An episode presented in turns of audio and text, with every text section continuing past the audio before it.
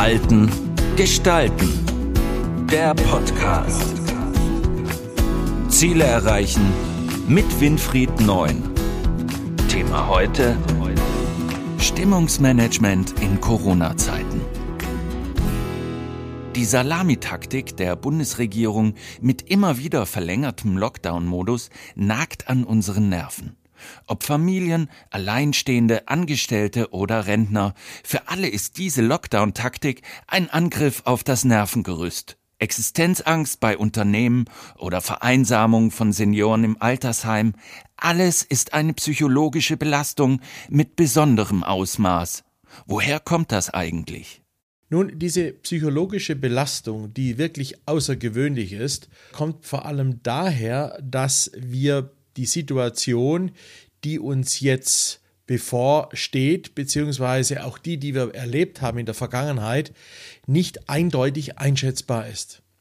Wenn man Stress hat, Stressbelastungen hat, dann reagiert unser Gehirn immer mit einer Erstreaktion und dann mit einer Zweitreaktion. Die Erstreaktion definiert, ob das, was auf uns zukommt, gefährlich ist, also ob es uns bedrohlich erscheint oder eher harmlos. Und die zweite Reaktion ist dann die, kann ich mit meinen vorhandenen Ressourcen, mit meinen Möglichkeiten, also meiner Energie, meiner Überzeugung, meiner Selbstwirksamkeit, meiner Beruhigungsfähigkeiten, kann ich dann dieser Herausforderung, diesem Stress gerecht werden. Und hier haben wir jetzt eine besondere Situation in diesem Corona-Salami-Spiel, was da abgeht. Wir wissen nie so ganz genau, wie geht es jetzt weiter. Das heißt, die Zweitbewertung ist nicht möglich. Wir wissen nicht, reicht meine Kraft wirklich für nochmal Lockdown, für nochmal Lockdown? Und wenn dann nochmal einer kommt, wie sieht es dann aus mit meinen Fähigkeiten dort? Und man kann grundsätzlich die Situation schlecht einschätzen, ob sie nun wirklich bedrohlich ist oder ob man Hoffnung äh, Schimmer sieht und ob man positiv gestimmt in die Zukunft blicken kann, weil das vielleicht ganz schnell alles schon vorbei ist. Und diese Doppelbelastung, dass sowohl die Erstbewertung der Gefahr und die Zweitbewertung, ob ich das mit meinen Ressourcen und Fähigkeiten bewältigen kann, eher schwammig, eher unsicher, eher ungenau abläuft, führt natürlich letztendlich dazu, dass man dann wirklich psychisch belastet wird und das Grübeln anfängt, unruhig wird, Schlafstörungen aufbaut, Magenschmerzen bekommt, grundsätzlich Unruhe in sich spürt und so weiter. Wie wirkt professionelles Stimmungsmanagement bei uns selbst?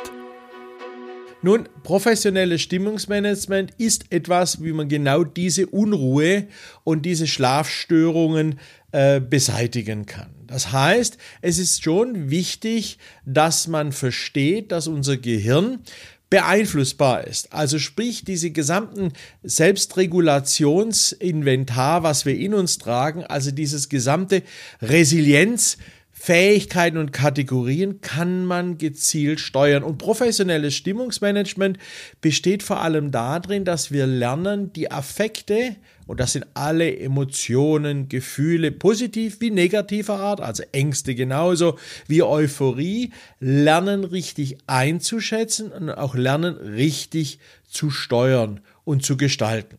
Das heißt konkret, wenn wir viele jetzt gerade durch Corona ausgelöste negative Affekte in uns tragen, sprich wir haben Existenzängste, wir wissen nicht, wie es weitergehen soll, wir wissen nicht mehr, wie wir die Situation im Homeoffice mit den Kindern und der Gesamtsituation in den Griff kriegen sollen. Also wenn die Belastungen spürbar über Angstpotenziale immer mehr und mehr ansteigen, was ja messbar ist, auch durch Cortisol zum Beispiel äh, im Blut. Der Blutwert steigt dort gewaltig an, wenn wir ständig unter Belastungen sind. Und wenn uns jetzt das nicht mehr gelingt, in den Griff zu kriegen, dann müssen wir lernen, bewusst Gelassenheit aufzubauen. Gelassenheit aufbauen heißt, ich mache mir immer klar, dass ich Herr der Lage bin. Ich versuche immer den Überblick zu behalten, indem ich zum Beispiel Achtsamkeitsübungen mache, tief einatme, tief ausatme, mich ausruhe im Sinne von, ich gehe ans Fenster, suche einen Weitblick, versuche mich abzulenken, raus aus diesem Klein-Klein, raus aus diesem Ich und mein Gehirn sind eingesperrt in diesen permanent dunklen Gedanken und düsteren Zeiten, raus in mehr Licht und entsprechender positiver äh, Zustimmung. Stimmungsmanagement ist etwas, was man also kognitiv, mental steuern kann und was jedem hilft, aus dieser äh, Trübsalsituation und der Grübelsituation herauszukommen. Nur mal am Rande erwähnt, was auch hilft, sind biodynamisches Licht beziehungsweise Licht, was der Sonnenfrequenz, also dem Sonnenlicht sehr ähnlich ist. Wer sich da während dem Arbeiten so eine Lampe daneben aufstellt, spürt förmlich, wie das Thema Gelassenheit durch die Sonneneinstrahlung und die damit produzierten Vitamin D und andere hormonelle Effekte gesteigert wird, zur Beruhigung führt. Also das kann ich nur empfehlen, auch hier mal zu versuchen, versuchen, gerade weil es jetzt Winter ist und da draußen doch sehr düster alles ist, mal versuchen, über solche Beleuchtungseffekte auch seinen Stimmungshaushalt in den Griff zu bekommen. Worauf sollte denn besonders geachtet werden, wenn man für sich selber eine Affektregulation betreiben möchte?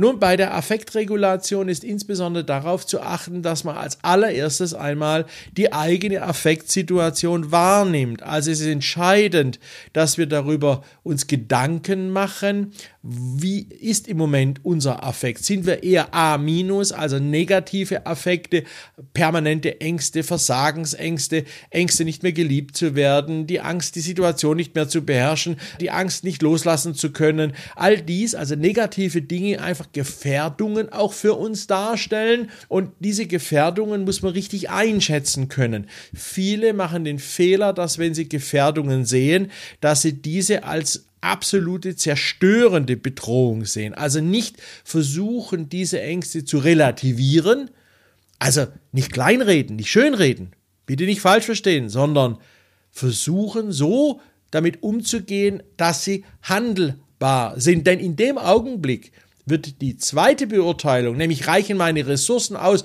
um jetzt diese negativen Stimmungen in den Griff zu kriegen, aktiviert und sorgt für ein anderes Bewusstsein.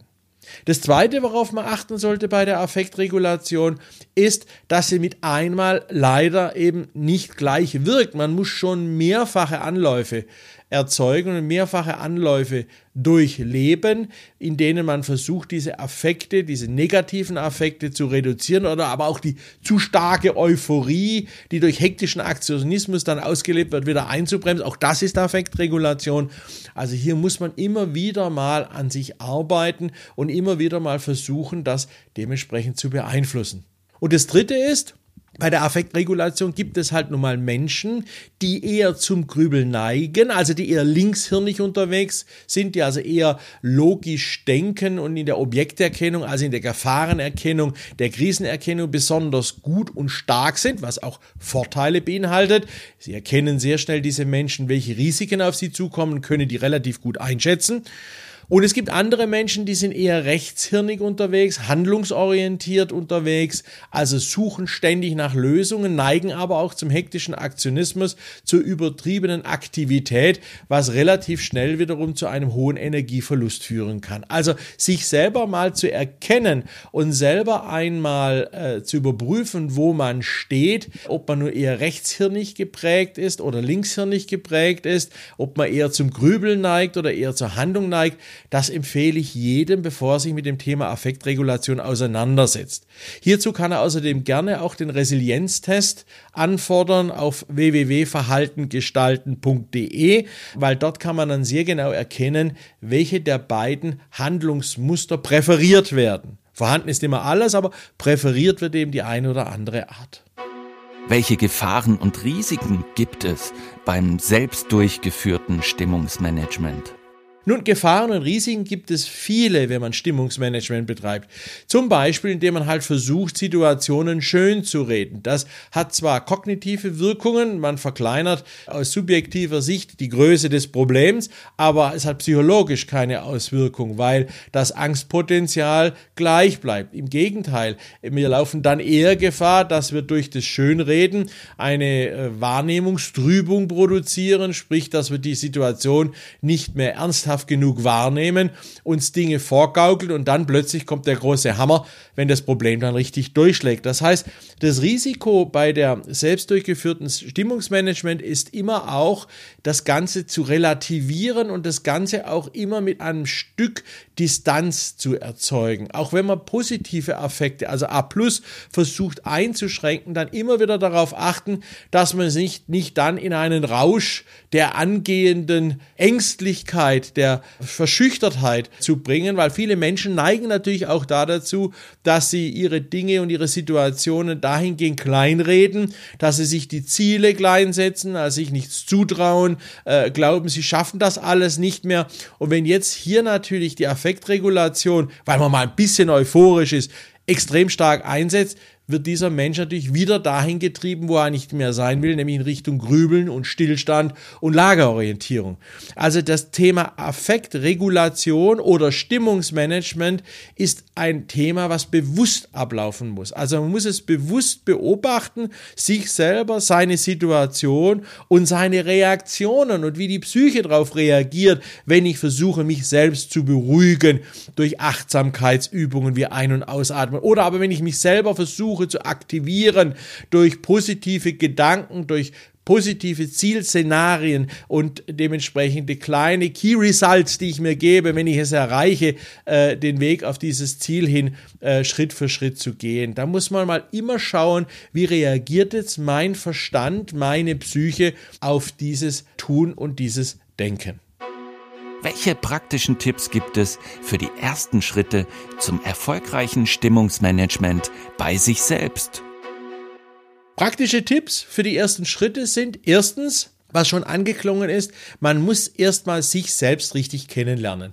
Wer sich selbst nicht richtig kennt, also wer Angst hat, sich mit sich selbst zu beschäftigen, nicht indem er sich beweihräuchert oder indem er in Selbstmitleid verfällt oder aber in, in, in Selbstübertreibung, Selbstüberheblichkeit, das ist damit nicht gemeint. Nein, damit ist gemeint einfach, sich selber mal so für einen Zeitraum von einem Monat zu beobachten, wie verhalte ich mich, wie reagiere ich auf entsprechende Impulse von außen als entsprechende Impulse von innen. Es empfiehlt sich dabei, ein kleines Tagebuch zu führen, was im Prinzip wie ein T-Konto aussieht. Also ich habe zwei Spalten nebeneinander. In der eine spalte ich irgendwelche Impulse, die ich gekriegt habe, also Freunde, die mich irgendwie angesprochen haben oder Partner, der mich irgendwie kritisiert hat oder im Unternehmen ich positiv gelobt worden bin für eine bestimmte Aufgabe. All das sammle ich und gleichzeitig in dem Augenblick wo ich das niederschreibe. Auf der linken Seite schreibe ich auf die rechte Seite in der Spalte, wie ich mich dabei gefühlt habe. Also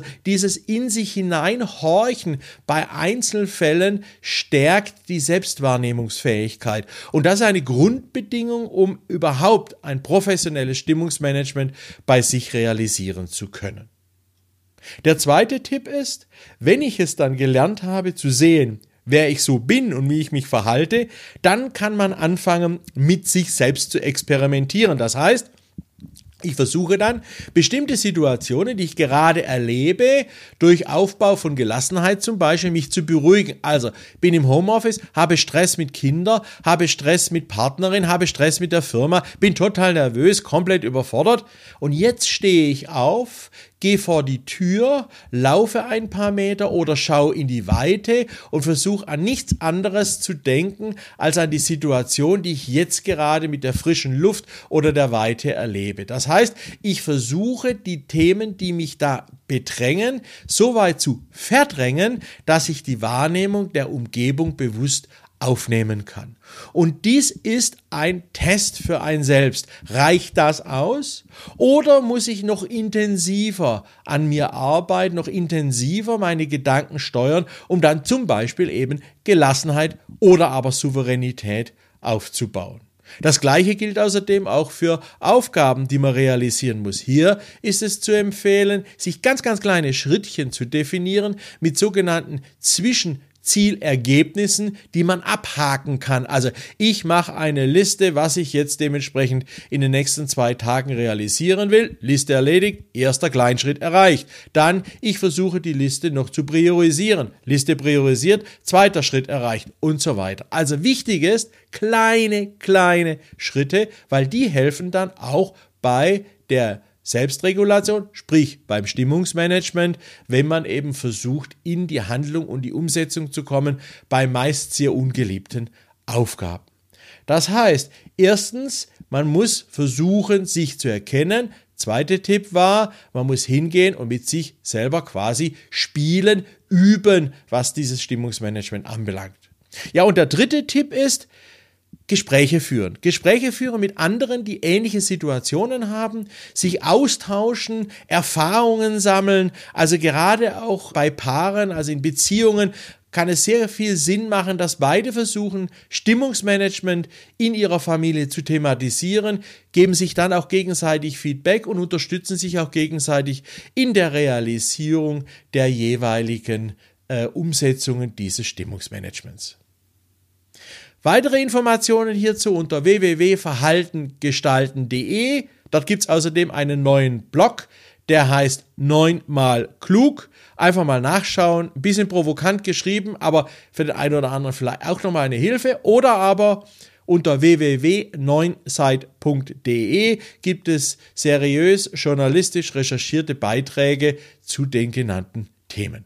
Viel Spaß beim Üben zum eigenen Stimmungsmanagement und bis zum nächsten Mal.